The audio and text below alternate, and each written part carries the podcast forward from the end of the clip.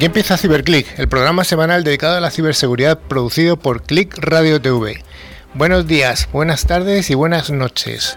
Tanto si nos escuchas a través de la radio FM como si nos ves a través de Facebook o YouTube o escuchas un podcast mientras corres o vas en el coche, sé bienvenido y bienvenida a esta 37 séptima edición del programa referente en español de este sector.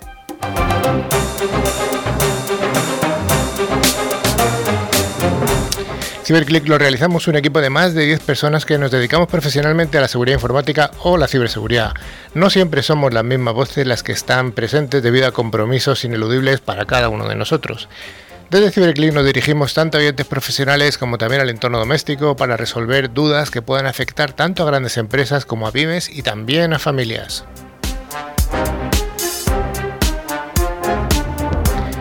Damos un cordial saludo a todos los estudiantes que tienen interés en la ciberseguridad, animándoles a formarse para formar parte de este pujante sector, que probablemente sea el área de las tecnologías de la información de mayor crecimiento y de mayor demanda de expertos.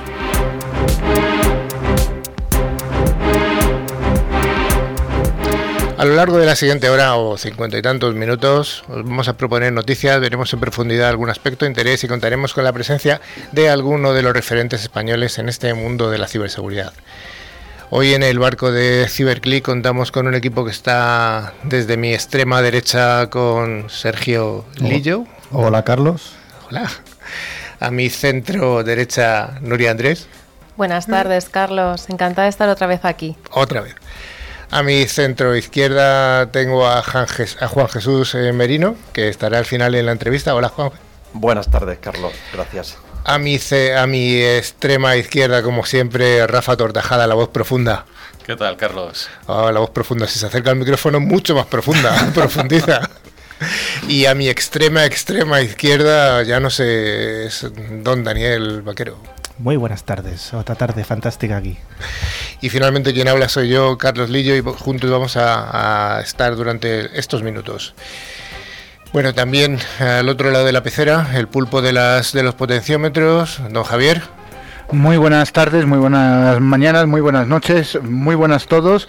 Eh, Carlos, tengo que decir que nos están llegando felicitaciones por el programa.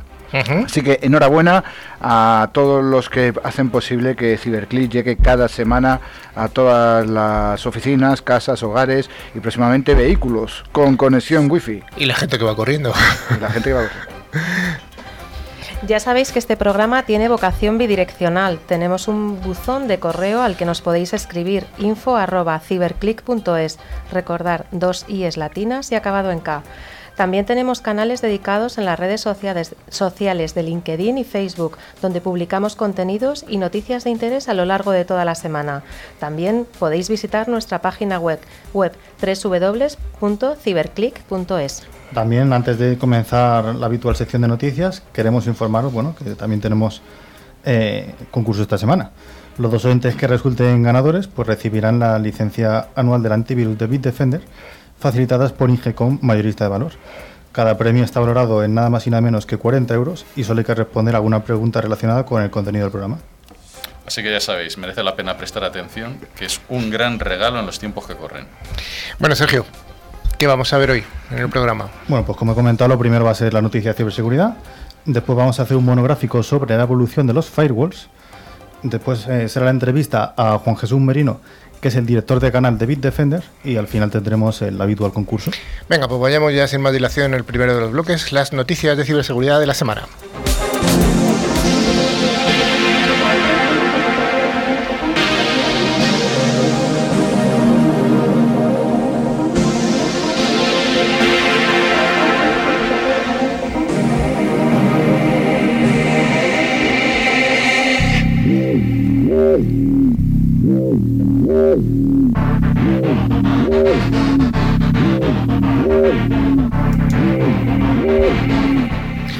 Agencia Española de Protección de Datos no solamente pone multas, no solamente pone sanciones, como es reconocida por todo el sector, por todas las empresas que de vez en cuando sufren, les llega alguna notificación de que han incumplido con alguno de los reglamentos, sino que hace más cosas. Y en este caso, bueno, pues eh, la agencia se ha sumado a una carta promovida por la Fundación ANAR.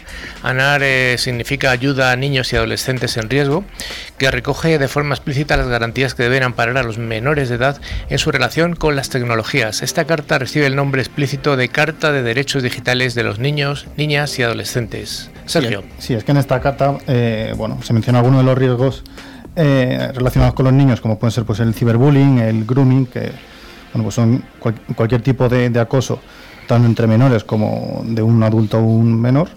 Eh, bueno, como con otro tipo de contenidos peligrosos para los menores, como puede ser aquellos que, que, promueven autolesiones. No sé si recordáis el caso de, del Momo hace, hace aproximadamente un año, que era como un, una, como un reto online viral que, hacían los niños pues como pasar una serie de pruebas y la última creo que era suicidarse o, algo, muy, muy brutal, sí, sí. Fue bastante, bastante temativo. Y bueno, pues hay muchas otras enfermedades también relacionadas, como puede ser la anorexia o la bulimia. Y bueno, entonces no son un moco de pavo, normal que, la agencia se, se sume a este tipo de iniciativas. Sí, además entrando un poco en detalle en esta carta, trata también otros puntos como el derecho a la privacidad, eh, el, uso y borrado de la huella digital que todos dejamos en, redes sociales, en todos los servicios bueno, digitales, o también en el, la seguridad en el uso de estas tecnologías que utilizamos hoy en día. Son situaciones muy importantes que bueno, debemos garantizar en nuestros nuevos tiempos de, que utilizamos todos nuestros recursos digitales. Dani, como siempre, intentamos dar eh, consejos a nuestros oyentes. ¿Qué consejos podremos dar a esos menores? Sí, además, ahora que estamos en periodos vacacionales de verano, que todos utilizamos con más asiduidad pues esos servicios digitales y, redes sociales y demás, bueno, pues las, cualquier persona en realidad, poniendo más foco en, las, los menores, deben tener en cuenta pues cinco consejos básicos. Y eh, hay que pensar, el primero de ellos es pensar antes de compartir, ¿no? Ya sean fotos, vídeos, cualquier comentario que escribamos, hay que pensar si nos gustaría que algún desconocido eh, lo viera, o no solamente un desconocido, nuestros profesores, nuestros padres, nuestros amigos. Si la respuesta es que no, pues obviamente no tenemos que compartir eso. Y también, por supuesto, hay que respetar a los demás, igual que a ti te gustaría que te respetaran. ¿Por qué? Porque si vemos, por ejemplo, comentarios de, otros compañeros, de amigos, de conocidos, incluso desconocidos que se ríen de otras personas en esas redes sociales, pues igual que no nos gustaría que nos lo hicieran a nosotros, también eh, tenemos que pensar en ese caso que, tampoco debemos hacerlo. Por lo tanto, pues eh, bueno, hay que darle una vuelta, hay que pensar un poco que si me gustaría que ese comentario sobre mí fuera, fuera visto. En caso que la respuesta sea no, pues no hay que compartir ese tipo de comentarios. Y algo muy importante también que tienen que, aprender los menores es eh, comprobar la privacidad de los datos. Es decir, cuando nosotros nos registramos en cualquier servicio o aplicación, tenemos que revisar esa privacidad para saber quién lo está viendo. Es necesario que un desconocido, por ejemplo, sepa dónde hemos nacido, a qué colegio vamos, eh, dónde estamos en todo momento. De la misma manera que antes la respuesta es no, lo mejor es no ponerlo o no compartirlo. Sí.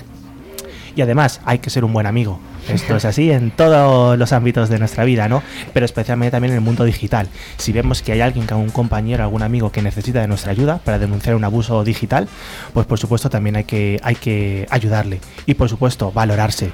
Es decir, no por tener el máximo número de likes en una foto, por tener miles de seguidores, miles de desconocidos, realmente vamos a valer más. No tenemos que impresionar a nadie. Entonces tenemos que ser nosotros mismos. Pues sí, porque nadie tiene 500 amigos eh, en la vida real. O sea que tener 500, bueno, 500 amigos me parece una pasada, ¿no? Pero ya 100 también lo es. Eh, bueno, al final son conocidos que tienes en las redes sociales. Tampoco es una amistad estrecha, ¿no?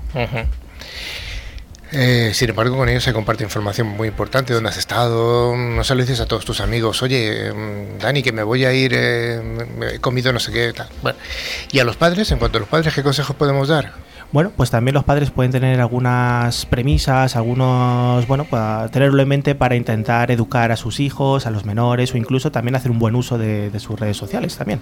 La primera de ellas hay que pensar que hay mucho más riesgos además de las redes sociales. Hay aplicaciones, hay juegos, hay, bueno, a través de los móviles. Entonces este mundo digital es muy amplio. Por eso, pues un control parental es bueno, pero lo más importante y lo más efectivo es tener una comunicación directa, fluida, preventiva con, con nuestros hijos, con los menores, que al final nos va a abrir muchas más puertas, vamos a, enseñarles por qué eh, no deben compartir ciertos contenidos o cómo hacer un buen uso de sus contenidos digitales.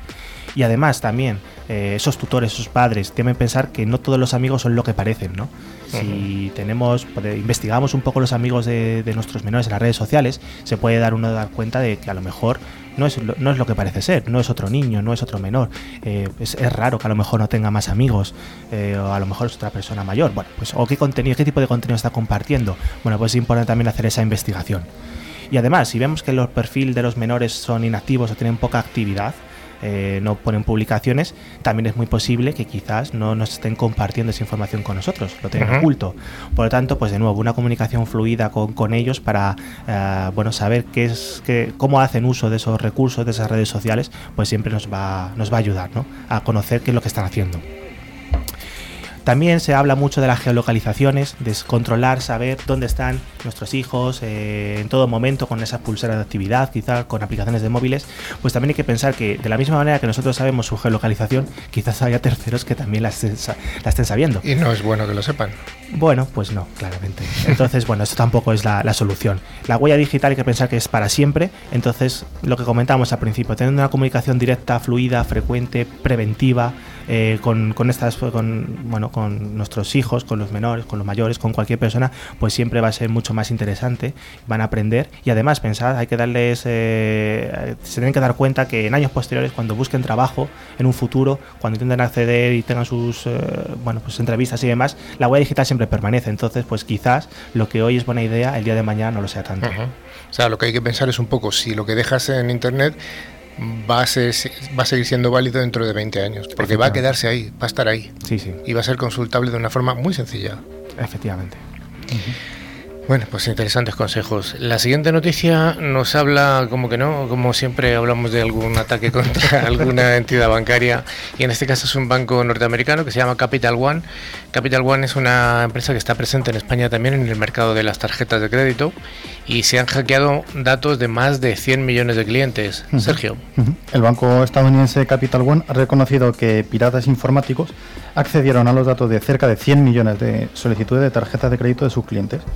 En un comunicado paralelo, el Departamento de Justicia ha informado de que el FBI detuvo en Seattle a la presunta responsable del robo, en cuya vivienda hallaron una copia de la información hackeada, que ahora está acusada de, obviamente, de fraude y abuso informático, delito que acarrea en Estados Unidos hasta cinco años de cárcel.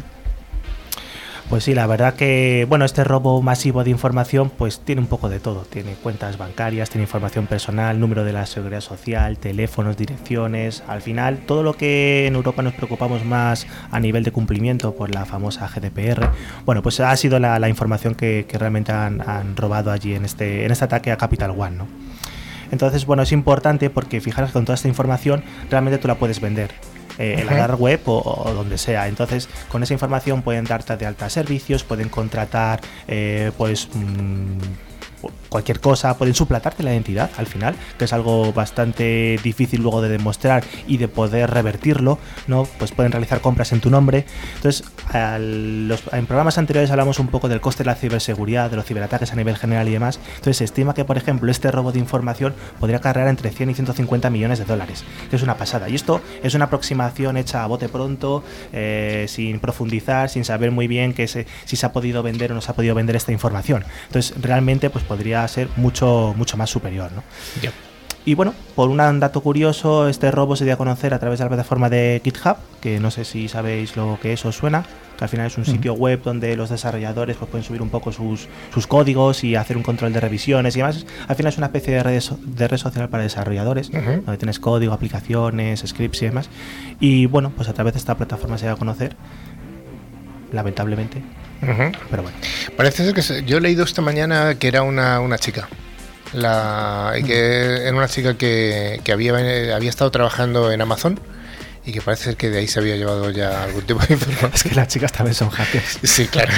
Pero siempre que pensamos en un hacker, pensamos en un hombre, pues no. Bueno, eso es el daño que ha hecho un poco la televisión y concretamente las películas americanas, pero hay de todo en este mundo. Sí, sí que lo hay. Oye, la siguiente noticia, eh, ¿quién no tiene una tarjeta Visa o, Mastercard? Todo el mundo tenemos algo parecido a eso. Y sabemos que cuando vamos a comprar con la tarjeta Visa y es algo, la cantidad es menor de 20 euros, simplemente con que la acerquemos, no nos piden ni PIN o como... Y bueno, pues eh, lo que se ha demostrado es que, que sí que son atacables y que transacciones de más de 20 euros se pueden hacer también sin ese PIN. Sergio. Eh, bueno, ya sabemos que las tarjetas, pues eh, eso que comentabas, contarles, que no, hace falta hacer ningún tipo de contacto, pues bueno, son una manera mucho más eficiente y cómoda de, hacer las compras, sobre todo para importes que no superen o 20 euros o, 30 libras en, en, Reino Unido. Eh, no hace falta introducir el PIN y por lo tanto, bueno, pues es mucho más, más cómodo. Sin embargo, un grupo de investigadores ha conseguido hacer pagos de más de 100 euros sin necesitar PIN, lo cual entraña un grave peligro para los usuarios de, de tarjetas Visa. Dani, ¿qué nos comentas además? Bueno, aunque estas tarjetas, concretamente donde se ha hecho la investigación al Reino Unido, realmente puede afectar a cualquier, eh, a cualquier tipo de tarjeta Visa, en este caso, pues de cualquier país, ¿no? Eh, aunque no se ha detallado un poco a qué países podría afectar. Y bueno, esta, esta información pues ha sido revelada hace poco y lo que se ha realizado pues ha sido hacer un, intento, bueno, una transacción bancaria de más de 30 libras en este caso, que es el límite que hay en Reino Unido, son unos 20 euros en España. Eh, Ahora no que la libra está cayendo en picado con el Brexit. sí, sí, el cambio no, no es exacto, pero bueno, es el límite que tienen las tarjetas. Y lo que se ha conseguido es eh, realizar este tipo de, de cobro sin la necesidad de meter el código PIN. Entonces, bueno, esto es, esto es importante porque mm, al fin y al cabo puedes hacer un pago mucho mayor y encima sin, pedir el PIN, que es ese doble factor de autenticación que tenemos. Doble y simple, ni siquiera único en este caso. Bueno, al final tienes dos, ¿no? Ese primero que es tener en posesión la propia tarjeta y luego algo que sabes, ¿no? Acuérdate cuando hablamos de esos dos multifactor, eh, que es el código PIN. Pues si eliminamos eso, simplemente te podrían robar la tarjeta o incluso más. Fíjate que se, se pueden hacer estos pagos sin contacto. Pues simplemente quizás con, además con tecnologías NFCs que a través del móvil pueden estar activadas o con las tarjetas que son sin contacto, simplemente acercas un datáfono, pues podrías hacer este tipo de pagos sin la verificación del código PIN. De todos modos, bueno, esto parece que es un problema de, Visa, de la propia empresa, porque eh, los, investigadores que han descubierto esto afirman que otras empresas se llevan a cabo comprobaciones para certificar, para, eh, para certificar que se han introducido datos de, de verificación. Entonces, bueno, estos investigadores también pudieron clonar la tarjeta temporalmente con un móvil, de manera que se enviaba el criptograma de la tarjeta a, a, un primer móvil, que a su vez lo enviaba a un segundo móvil, que es el que emula la tarjeta. Sí, al final lo que se ha conseguido hacer es, en esa comunicación entre la tarjeta y el datáfono, se ha hecho lo que se conoce un man in the middle. Se ha puesto en el medio, se ha cogido esa transacción y se ha modificado. ¿Para qué? Pues modificar el pago que se va a hacer. En vez de los 20 euros, pues se han hecho 100, 200, 500, los euros que sean. Y el resto se ha mantenido. En este caso, como la tarjeta no hace la verificación de esa petición de código PIN, pues bueno, sigue adelante y por tanto se lleva a cabo el pago sin, sin pedir el código PIN. Entonces, ¿qué va a hacer Visa? Bueno, en este caso dice que no lo van a arreglar. Que, no? Que no es un problema, que es algo muy raro, que te tienen que robar la tarjeta, que bueno, es la manera de funcionar de ellos. Esa es la versión oficial. Supongo que realmente harán, implementarán esos códigos de verificación que, utilizan otros, otros fabricantes, porque al final esto realmente puede ser algo bastante grave, ¿no? Piensa que habitualmente cuando se hacen múltiples pagos de entre 20 y 30 euros, ¿no? Seguidos, las tarjetas se bloquean automáticamente. Pero en este caso lo que estamos hablando es que un único pago te podrían hacer de 1000 euros, por ejemplo, sin pedir la verificación. Entonces no hace falta hacer muchísimos pagos. Con uno, pues ya te han robado los 1000 euros y ya te han hecho el roto. Tranquilamente. Oye, ¿qué, consejo podemos dar a la audiencia, Sergio? Pues, pues ya que Visa parece que no va a sacar ninguna solución, por lo menos a corto plazo, pues simplemente podemos decir que evitar que le roben la tarjeta física y que usen una, pues una cartera con protección RFID. Bueno, las... Sí, esto al final son como una especie de pequeñas carpetitas donde metemos las tarjetas, suelen ser metálicas y lo que se hace es una jaula de Faraday. Eso es. Que lo que evita es que se emitan radiaciones, o en este caso el contagies. Eso es. Bueno, pues ya sabemos el consejo. El de Sergio es no usarlas y el otro yo creo que es más efectivo, ¿no? que es utilizar ese tipo de, carteritas eh, con un recubrimiento metálico. La Siguiente noticia nos habla de una ciudad sudafricana que ha sufrido un corte de electricidad importante. Estamos hablando de Johannesburgo, que es la ciudad más poblada de Sudáfrica, que se quedaron sin suministro eléctrico después del ataque de la que sufrió esta compañía eléctrica debido a un ataque con un virus tipo ransomware, el, famoso ransomware que viene apareciendo por ahí de vez en cuando. Sí, el, 25 de, julio, hace pues más o menos una semana, el, ayuntamiento de, Johannesburgo confirmó vía Twitter que fueron atacados por un ransomware que cifró todas sus bases de datos, aplicaciones y redes. Eh, este ataque pues impidió que los clientes eh, prepagos no pudieran hacer compras, subir facturas durante el proceso de pago o acceder, por ejemplo, a la web oficial de la compañía. Eh, esta, esta, compañía asegura en un comunicado que ninguna información relativa a sus clientes se ha visto de todos modos comprometida en el ataque. A día de hoy la compañía, la compañía ha solventado los problemas de suministro en la mayor parte de, de la ciudad y en sus sistemas y aplicaciones críticas, incluyendo el sistema de compra de electricidad prepago. Aquí el único apunte que podemos hacer, sobre todo a nuestros oyentes que están de vacaciones pero quieren seguir culturizándose, es: ¿pensáis que Johannesburgo es la capital de Sudáfrica? ¿No lo es? No, no. Esta, este país ha llevado hasta el extremo la separación de poderes, el legislativo, judicial y eh, ¿El ejecutivo? Sí, dividiéndolo en tres capitales. Entonces tenemos Pretoria, que es la capital de, del poder ejecutivo, eh, Blue, Bluefontaine, que es la sede del poder judicial, y Ciudad del Cabo, también muy conocida, que es para el poder legislativo. ¿Y para Johannesburgo qué se ha quedado? Bueno, pues al final será la capital turística. no, yo creo que no, es muy turística. Yo creo que la turística es eh, Ciudad del Cabo. Eh, sí, además eh, tengo algún conocido que ha ido por allí y dice que Johannesburgo es una ciudad complicada desde el punto de vista de la seguridad física. Bueno, algunas noticias cortas de la semana. Sí, una eh, que a lo mejor a alguien que le haya llegado le puede interesar y es que se ha hecho pública una campaña de estafa de, phishing que afecta en este caso a Telefónica, que indica que si le vas a cabo pues puedes ganar algunos premios de Apple o Samsung, por ejemplo. Eh, como siempre recomendamos, pues no proporciones ningún dato porque bueno, no es telefónica y a poco que investigues un poco, pues sabrás que es un phishing en toda regla. Sí, y también se ha sabido que esta semana pues un hacker ha recibido más de 30.000 dólares por reportar un fallo en, en, la red social de Instagram, que pertenece a Facebook. Esto es, bueno, es muy interesante porque el investigador es un bug bounty, que se le llama, que es un analista que intenta descubrir este tipo de fallos en aplicaciones conocidas y demás, y al reportarlo a Instagram, pues en este caso recibe una recompensa. No lo han denunciado y lo han metido en la cárcel. Entonces, bueno, esto es una buena noticia. Sí. Sí, además también tenemos una, otra noticia que, que envuelve a GitHub, en este caso, eh, que parece que está bloqueando indiscriminante a desarrolladores en países bajo sanciones de Estados Unidos. Esto es bastante importante ya que GitHub fue comprado por Microsoft, que todos sabemos que es estadounidense, y parece que no aplica demasiado bien la neutralidad de la red. Y bueno, pues ya sabemos que al final la política también, también influye. Sí, la extensión de la mano negra de, o mano blanca del gobierno de Trump, blanca en este caso. Y bueno, por último, este fin de semana tenemos la, la Black Hat en Las Vegas, que es el mayor evento de seguridad del mundo. Entonces, probablemente la semana que viene habrá noticias jugosas e investigaciones que hayan publicado en, en este evento. Pues hasta aquí la sección de noticias.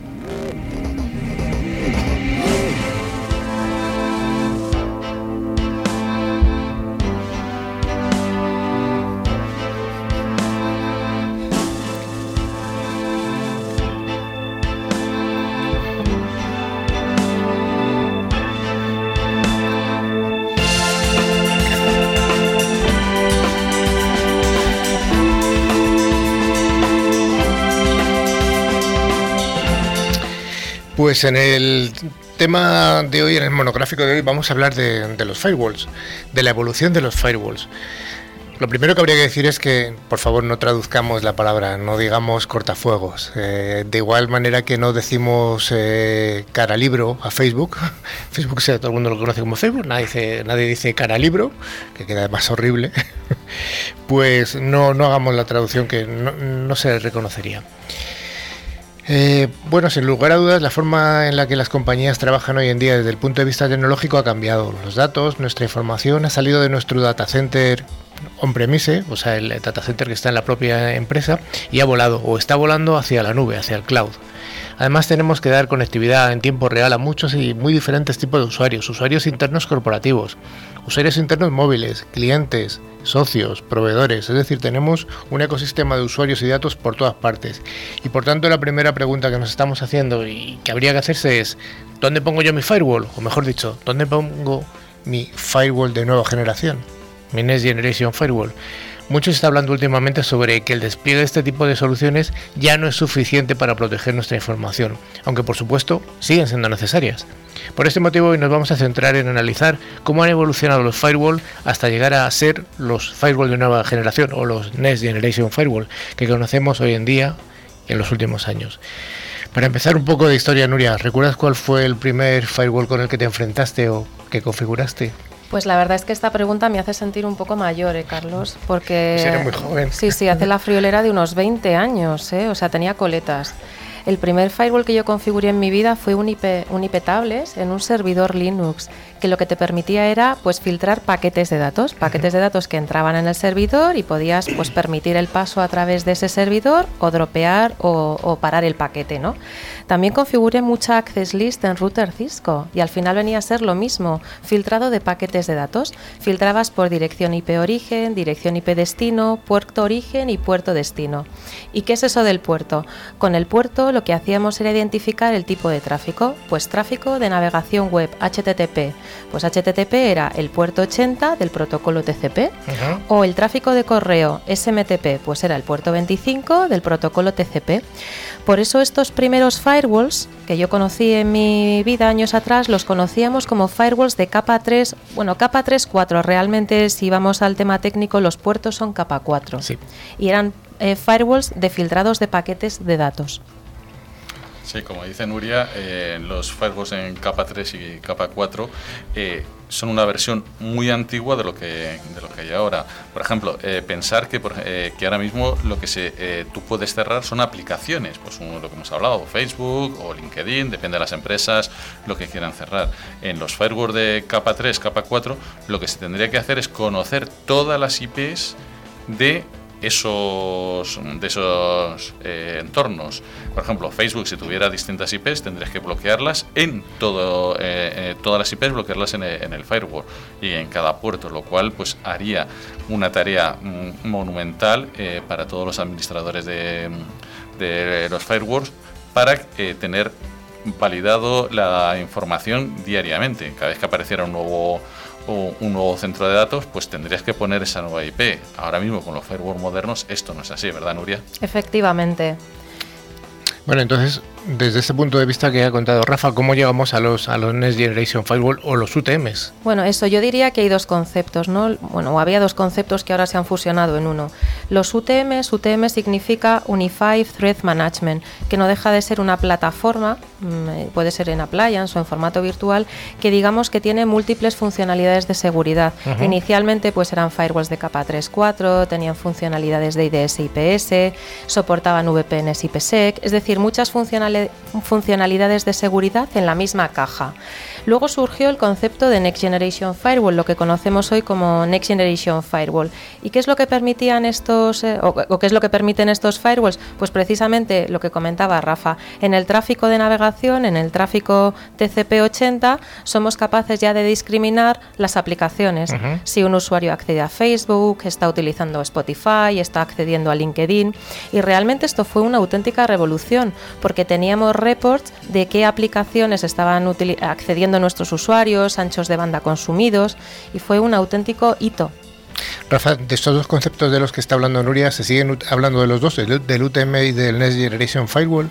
Bueno, aparte de Garner que los nombra y los separa, en la vida real eh, son, hoy en día son lo mismo. Vienen a ser lo mismo. En una misma caja tienes todo, el firewall, los IPS, tienes el web filtering, eh, las conexiones que abres entre las empresas, que cifras, que se llama un nuevo VPN, eh, tienes eh, el tráfico que hablábamos de las URLs, o sea, de, las direcciones web. Empiezan a tener, bueno, empiezan a, evolucionar la parte del EP, tienen antivirus, o sea, en una misma caja, un all-in-one, tienes toda la seguridad que, que necesitas como primer nivel. Y con toda esta cantidad de funcionalidades que nos ha contado Rafa, eh, que se han ido añadiendo a los firewall, hoy en día decimos que no es suficiente un, Next Generation Firewall para, desplegar toda la estrategia de seguridad. No es suficiente, Carlos, porque nuestros, eh, nuestros datos, como bien comentabas con anterioridad, han migrado al cloud, han migrado a Office 365, G Suite, Salesforce. ¿Qué pasa? Que si yo estoy sentada en mi oficina con mi PC corporativo y mi tráfico sale a través del firewall corporativo, a través del Next Generation Firewall, estupendo pero cuando me voy a mi casa con mi PC personal ya no estoy pasando a través del firewall corporativo. Es entonces cuando están surgiendo nuevas soluciones, ¿no? como las soluciones Casby. Ya que estamos hablando hoy de firewalls, si lo explicamos en formato firewall, un Casby no deja de ser un firewall que nosotros ponemos en el cloud a nuestro Office 365 y ahí ya podemos aplicar políticas de seguridad para proteger en definitiva nuestra información. Oye, hablabas al principio de que los firewall cuando estabas eh, hace muchos años, que metías reglas, etcétera. Bueno, que ¿cómo se conjuga esto con la automatización de la seguridad, con la orquestación, con una seguridad conectada, con, todo este tipo de cosas? Rafa. Bueno, pues Carlos, eh, esto es importante. Ahora lo que empezamos a hablar es de eh, lo que se llama los componentes humanos. Esto lo que quiere decir es que antes, pues una persona tenía un nivel de seguridad. Ahora esto va cambiando, va cambiando respecto a lo que tú vas haciendo en tu día a día. Por ejemplo, si una persona se va a una empresa, ¿qué es lo primero que hace? Pues copiar muchos ficheros. Eso lo tienes que ser, tener eh, un sistema capaz de detectarlo y que tu componente lo pueda cambiar tu nivel de riesgo y subírtelo y poder bloquearte dependiendo lo que puedes hacer. Porque antes eh, tú cogías y decías, ¿puedes bajar archivos? Pues sí, lo bajabas, pero no veía qué es lo que hacías, no veía dónde te conectaba. Lo mismo estás mandando, mirando mucho LinkedIn para ver si te puedes ir a otro sitio o mandando currículums. Eso se detecta. El DLP te va a enviar, eh, en cuanto mandes un currículum y lo mandes eh, en claro y pongas currículum vitae, pues es una palabra clave. Entonces todo eso te puede subir tu riesgo de, seguridad a nivel de empresa. Esto es el síndrome Snowden, lo que estás hablando, ¿no? el que se llevaba cosas. Sí. Bueno, a, ver si me aclaras, a ver si me aclaras un poco más, Nuria, por favor. Eh, imaginaros la usuaria Nuria. Y la usuaria Nuria pertenece pues, al Departamento de Recursos Humanos de una compañía.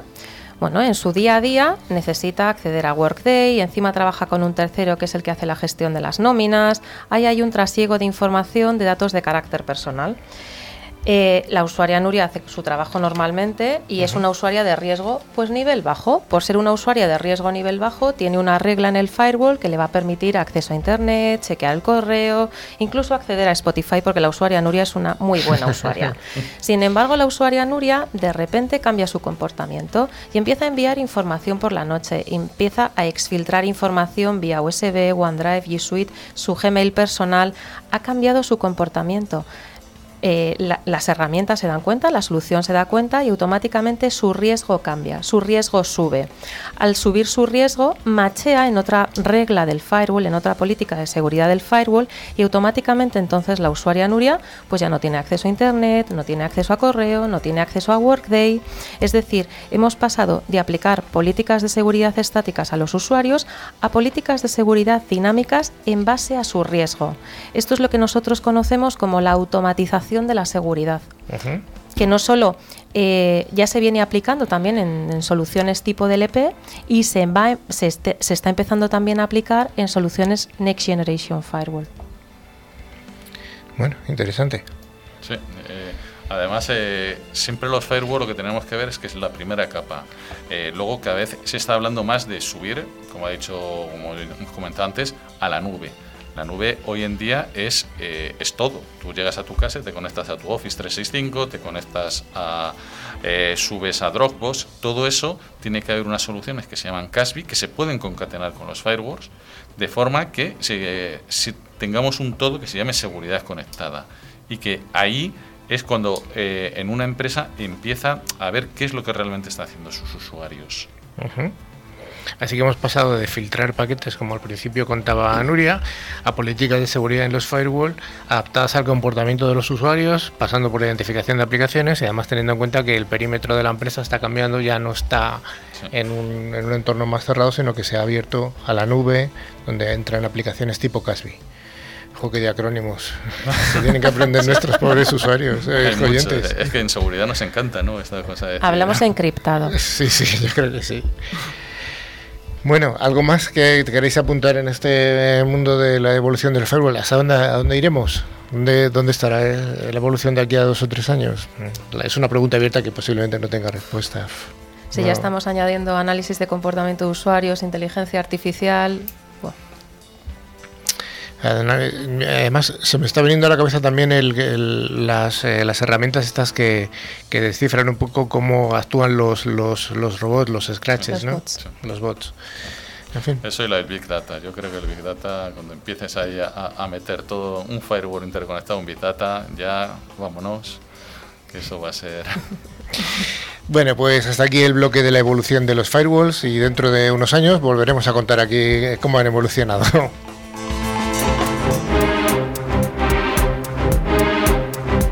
La ciberseguridad, sus noticias, novedades y mercado son analizados semanalmente por los expertos que presentan CiberClick. Dirigido por Carlos Lillo con un equipo de profesionales de la ciberseguridad. CiberClick es ya el referente en España de este pujante sector.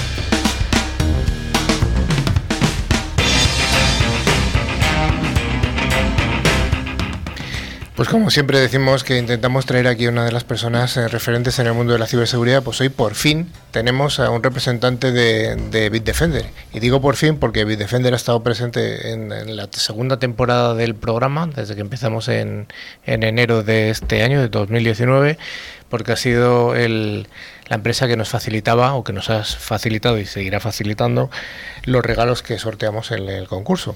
Así que lo primero, Juan Jesús, Juanje, muchas gracias por, por este por apoyarnos de, con, con esta. Gracias, Carlos, a, a, ti y a todo el equipo de Click Radio. Bueno, pues está con nosotros Juan Jesús Merino, que es el director de canal de Bitdefender en España, que es un director de canal. Bueno, pues eh, las funciones, lógicamente, somos una empresa 100% canal, es decir, todas nuestras ventas, toda nuestra relación con los clientes la canalizamos a través de nuestros partners y yo me encargo de llevar esa relación. Pues la relación con los diferentes vendedores que luego venden el producto al final a los Correcto. clientes, ¿no? Correcto. Bueno, ya sabemos lo que es un director de canal. Ah, Es el primer director de canal que viene aquí al programa. Han venido directores comerciales, CISOs, CEOs, pero de canal no, no habíamos tenido ninguno. ¿De dónde eres? Yo nací en Pegalajar, es un pueblo de, de Jaén, de la comarca de Sierra Mágina. Eh, ¿Buen aceite? Buen aceite, eh, buenos paisajes. Eh, voy por allí frecuentemente, hay buena ruta de senderismo, de salgo a correr, a hacer running por la montaña. Bueno, curioso, eh, lo recomiendo ir por allí. Está Eh, cerca de Sierra Nevada, me permite también escaparme por allí. O sea, Es una zona muy bonita. El que no ha ido todavía se lo recomiendo yo, que he estado además hace poquito. Y es cierto que estaba hace unos tres meses o tres o cuatro meses allí, uno- un fin de semana extendido. Y hay una cosa muy bonita que es, yo estuve en Úbeda, que está cerca de tu pueblo. cerca. Es lo que le llaman el mar de olivos. Te, te sitúas y ves cómo ondula y se peina en las, las, las montañas. Muy bonito. ¿Qué estudiaste o qué, cuál es tu formación? Pues eh, estudié telecomunicaciones, ingeniería de Ujú. telecomunicaciones. Siempre, no obstante, estuve en ventas, con lo cual, tras un tiempo trabajando, decidí estudiar un MBA en el Instituto de Empresa. Y bueno, pues la verdad que le saqué lo disfruté bastante, muy duro, pero se, se Sí, disfruta. el econo es un camino de rosas. No, bueno, te- no, me refiero duro el MBA también, eh, ¿Ah, sí? compaginarlo, sobre todo compaginarlo con trabajo. Compaginarlo, No, ¿no? quiero decir que teleco no sea duro, me refiero que trabajar y estudiar es aún más duro. Yo creo que hoy todos los que estamos en la mesa somos telecos. Uy, Todos, sí, sí. Los, eh, ¿Cuántas seis personas hay aquí? Los seis. Muy homogéneo. Sí. bueno, eh, háblame un poco de Bitdefender. Bueno, pues Bitdefender es un fabricante de ciberseguridad. Básicamente ofrecemos soluciones de protección de endpoint. Cuando hablo de endpoint me refiero a proteger no solo los endpoints los, los de usuario, sino cualquier dispositivo móvil eh, y hasta el data center o cualquier infraestructura que tengan los clientes en, en la nube. ¿no? Ese es un tipo de soluciones que tenemos. Y por otra parte tenemos una solución de analítica de tráfico de red que lo que nos permite pues es eso, analizar el- lo que está ocurriendo en la red para detectar brechas eh, que puedan y ataques que, que no han sido detectados por el resto de, de soluciones de ciberseguridad de los clientes. La mayoría de los fabricantes que han pasado por el programa son tienen dos orígenes, bueno, tres. Uh, Uno es Estados Unidos, por supuesto, otro es Israel, que es otra de las grandes eh, zonas originarias de la tecnología y hay un tercero por ahí que está en Japón. ¿De dónde sois vosotros en todo este ecosistema? Pues aquí rompo un poco esa homogeneidad. Eh, Bitdefender es, es, eh, es, una empresa rumana. En Rumanía hay, bueno, hay una, una, una universidad un, un, sistema educativo de, en tema de ciencias e ingenierías muy fuerte y eso hace que haya allí pues muchas empresas dedicadas e incluso empresas multinacionales, grandes corporaciones que han montado allí headquarters eh, para aprovechar este, este conocimiento. O sea, es un pequeño Silicon Valley europeo. Podríamos decirlo así. De hecho, eh, Rumanía tiene el tanto el porcentaje o uno de los no sé si es el segundo país del mundo con mayor porcentaje de personas trabajando en IT sobre el total de la población. Es un país relativamente pequeño, pero en porcentaje sí que es el número uno, número dos. ¿Encuentras alguna ventaja o desventaja competitiva de ser una empresa europea eh, operando aquí en España? Es importante. Eh, efectivamente, estamos es un país del ámbito europeo y últimamente con todas las peleas que ha habido, pues bueno, nos permite dar esa garantía a los clientes en España y en Europa, que todos nuestros datos están aquí, cumplimos toda la regulación o sea que sí que lo veo como una ventaja. Como una ventaja, muy bien. ¿Qué soluciones eh, dais desde Bitdefender? Ya me has comentado un poco. Básicamente, como he comentado, la solución de protección de endpoint, que es una solución completa, eh, engloba la, la, solución, llamamos tradicional o, básica, Next Generation para ataques sofisticados, e incluimos también la solución de EDR, muy demandada últimamente, incluyendo también soluciones de gestión de parches, encriptación y luego la parte de, analítica de red, o NTSA, como llamamos a nuestra solución, Network Traffic Security Analytics, que lo que permite es detectar ataques muy sofisticados que no han sido detectados por, por la arquitectura de seguridad de los clientes. ¿no? De tal forma que complementamos a esa arquitectura de seguridad. ¿Cuáles son los valores diferenciales de la solución de Endpoint? Y además aquí quiero dar eh, un, especial énfasis a nuestros usuarios, a nuestros, perdón, a nuestros oyentes, para que concursen y consigan el, la protección de Bitdefender. Bueno, lo pueden ver nuestros oyentes. Eh, si consultan laboratorios independientes, pueden ver que salimos sistemáticamente rankeados número uno en protección, también en rendimiento, que es otra de las cosas que preocupa a los usuarios. Eh, la facilidad de uso es algo que pueden experimentar, también nos, nos ranquean número uno. Eh, luego ya en, soluciones empresariales, además de todo esto, eh, facilidad de gestión, como he comentado, en una empresa es muy importante. la integración en un único agente de toda, de toda la gama de soluciones que he comentado, lo cual facilita esa gestión, minimiza el, coste de, los equipos de incident response, cualquier seguridad, cualquier solución en el mercado, si es compleja, si es compleja de utilizar, eso es sinónimo de falta de seguridad. Algo complejo por sí mismo es algo inseguro, ¿no? De tal forma que digamos que eso sería, junto con la protección que tenemos en data center, los valores que nos caracterizan. Una de las palabras que, o de los, eh, sí, de las frases hechas que hay es, aparte del big data y tal, una de ellas es el machine learning. Bueno, utilicéis este tipo de técnicas. Machine Learning, eh, yo creo que estamos todos hartos de oírlo, especialmente en los últimos dos años. Eh, yo creo que con WannaCry en mayo del 17 hubo como un boom, ¿no? Todo el mundo hablaba de, de, Machine Learning. Se hablaba antes algo, pero ya a partir de ahí es parece que es la pócima mágica que resuelve todo. Desde Bitdefender llevamos eh, invirtiendo en Machine Learning y tenemos patentes desde 2008, o sea, más de 10 años y es una tecnología que estamos usando. De hecho, nuestra solución básica usa Machine Learning. Es decir, que es algo que usamos, no es, no es la única tecnología en la que basamos, la única, el único concepto en el que basamos toda nuestra seguridad, pero sí que es una pieza importante de nuestra... Has hablado de WannaCry. ¿Vuestra solución o vuestro abanico de soluciones protege contra eh, eh, eh, malware tipo ransomware, como fue WannaCry? De hecho, sí, la respuesta es sí. Y de hecho, como he comentado, todas nuestras soluciones, incluso las de más baja gama, usa Machine Learning y por tanto también nos permite proteger frente a, a ransomware. De hecho, WannaCry que no fue un ransomware sencillo, lo detectamos con nuestro, con nuestro sistema tradicional. Oye, en cuanto a la protección de los data centers, que también hemos hablado en el programa de hoy, ¿qué podéis hacer? ¿Qué podéis aportar? Bueno, lo habéis comentado, se ha comentado ¿no? en el programa de hoy, el cloud, la virtualización, esto está a día de hoy más que superado, lo están usando todos los clientes. Quizá Bitdefender lo que tuvo la visión hace seis o siete años de crear una arquitectura pensada para, ese, para, esa, para esas tecnologías que hace siete años no estaba tan claro que el mundo fuese a ser virtualizado y cloud. A día de hoy lo tenemos muy claro, pero hace siete años no estaba nada claro. Fue una apuesta arriesgada, creamos una arquitectura pensada para ese mundo y realmente, pues nos, de alguna forma, el mundo nos ha dado, la tecnología ha ido por ese camino de tal forma que eh, tenemos una solución número uno ahí. Número uno, ¿por qué? ¿O qué exige? ¿Qué tienes que tener para ser número uno ahí? Bueno, pues tienes que tener acuerdos tecnológicos, desarrollos específicos con fabricantes que son los que están trabajando en ese entorno, como VMware, como Citrix, como Microsoft, como Nutanix recientemente. Y nosotros tenemos acuerdos con todos estos fabricantes y trabajos, líneas de colaboración conjuntas que nos permiten hacer eso, ¿no? Muy bien. En cuanto a la evolución del antivirus, del antivirus tradicional al antivirus con EDR o LDR, el Endpoint Defense and Response, ¿cuál es vuestra propuesta? Bueno, eh, en EDR también hay como una fiebre eh, y la verdad que no estamos eh, teniendo un incremento de ventas debido al, vector EDR en, el último año, año y medio. nuestra propuesta, a diferencia de otros fabricantes, ha sido integrar lo que comentaba antes, facilitar la gestión de las soluciones. Integramos en nuestra solución tradicional y en nuestra solución Next integramos el EDR, es decir, no obligamos al cliente a comprar un producto aparte para complicar su gestión, sino que un único agente con una única gestión es como entregamos nuestra solución. El cliente puede decidir si compra solo protección tradicional, añade Next Generation o añade EDR.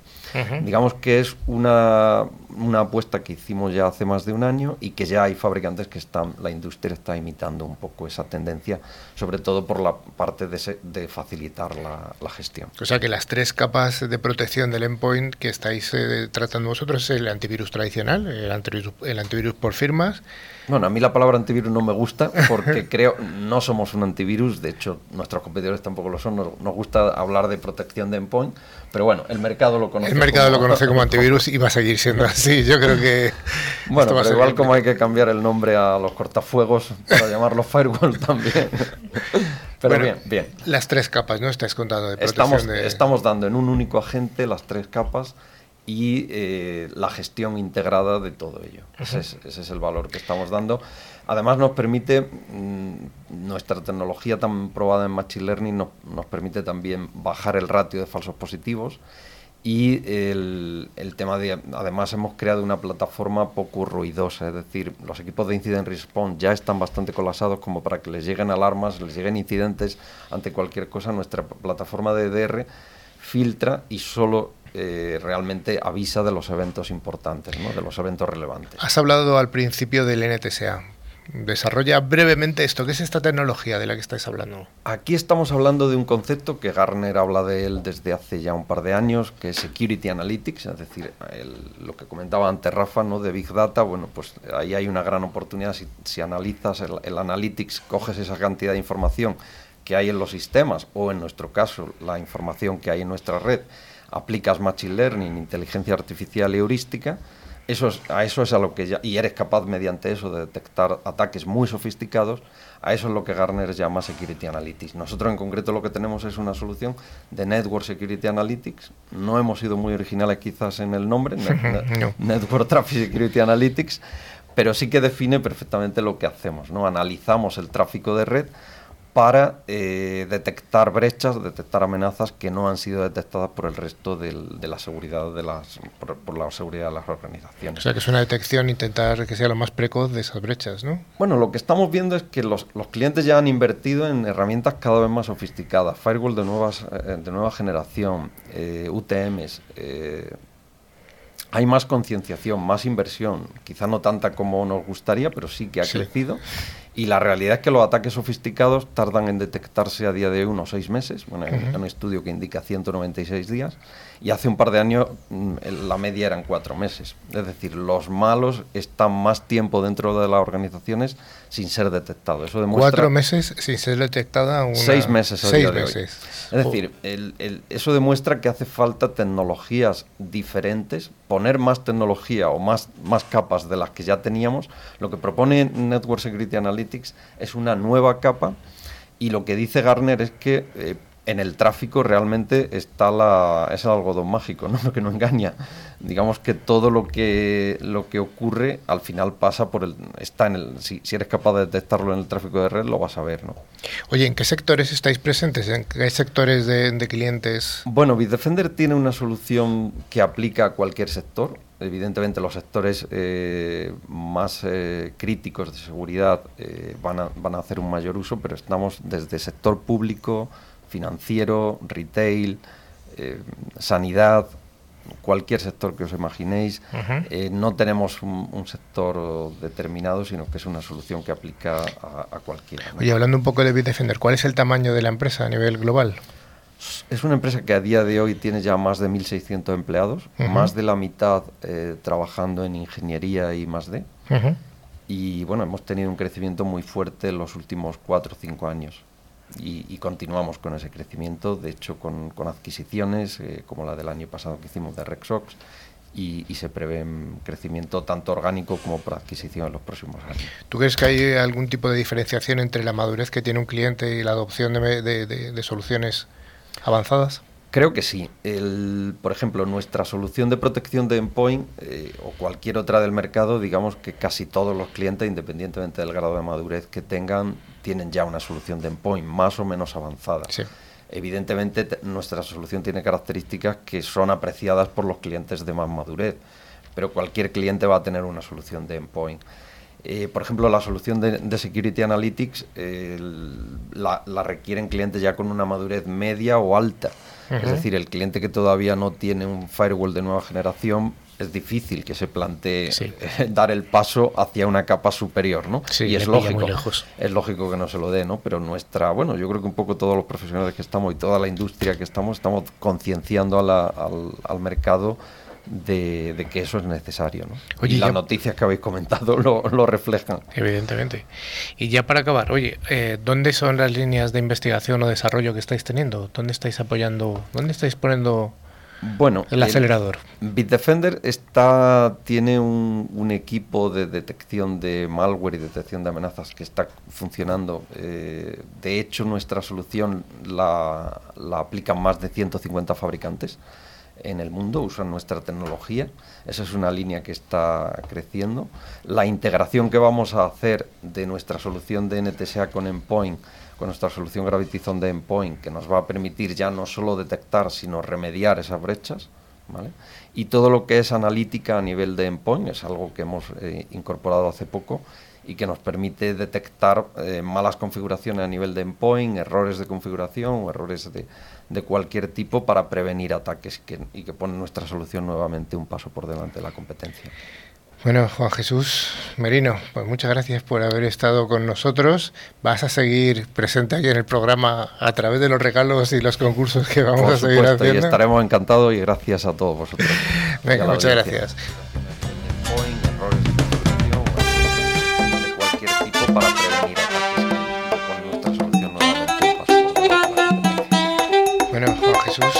Pues Se nos está mezclando la señal antigua con la señal nueva. Bueno, en cualquier caso vamos a llegar al momento del concurso y gracias a Ingecom Mayorista de Valor vamos a sortear dos licencias anuales del antivirus con calidad profesional de Bitdefender. Ingecom es un distribuidor español especializado en la ciberseguridad y dentro de su amplio catálogo de productos cuenta con Bitdefender para la defensa avanzada de los puestos de trabajo o los endpoints. Sí, también tenemos que anunciar los ganadores de la semana pasada, que en este caso fueron Elisa Roncal de Guadalajara e Inés Carnicero de Valencia. Enhorabuena a ambas. Les enviaremos su premio por email y les recordamos que, que deben instalar su licencia las 24 horas siguientes a la recepción. Bueno, ¿y cuál es la pregunta para la próxima semana, Sergio? Pues vamos a, vamos a preguntar esta semana qué es lo que significa NTSA en el, en el contexto de Bitdefender, claro. Esto ya tiene su complejidad, ¿eh? Sí. Bueno, hay que estar atento, claro. Sí. Bueno, para concursar deberéis enviar un email a nuestro correo info arroba ciberclick.es, ya sabéis, ciberclick con i latina.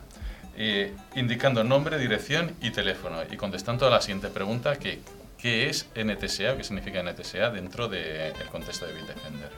De entre las respuestas correctas sortearemos dos ganadores admitiéndose respuestas hasta el 8 de agosto. Os recordamos que tenemos abierto nuestro email para cualquier duda o sugerencia. También mantenemos abiertas nuestras páginas en LinkedIn y en Facebook, donde publicamos noticias, avances sobre el programa, fotografías, vídeos y otros documentos de interés. También podéis escuchar este podcast y los de los programas anteriores a través de las plataformas como iBox, Google Podcast o Spotify, buscando la palabra clave Ciberclick. Recordadlo, dos y latinas y acabado en K. Y acabado en CK. Acabado en CK. Ay, has fallado, has fallado. Un mini punto. bueno, estimada audiencia, hasta aquí ha llegado Ciberclick. Esperamos haber cumplido nuestra parte del contrato del principio y que el programa haya cumplido con todas vuestras expectativas. Damos un cordial saludo a toda la audiencia que se sigue incorporando semana a semana a través de las distintas emisoras colaboradoras. Un abrazo a todos y a todas y hasta la siguiente edici- edición de Ciberclick. Sergio, Hasta luego. Nuria, Chao. Jesús, Hasta luego. Rafa Venga, hasta la próxima semana. y Don Dani. Adiós, adiós. Adiós a todos.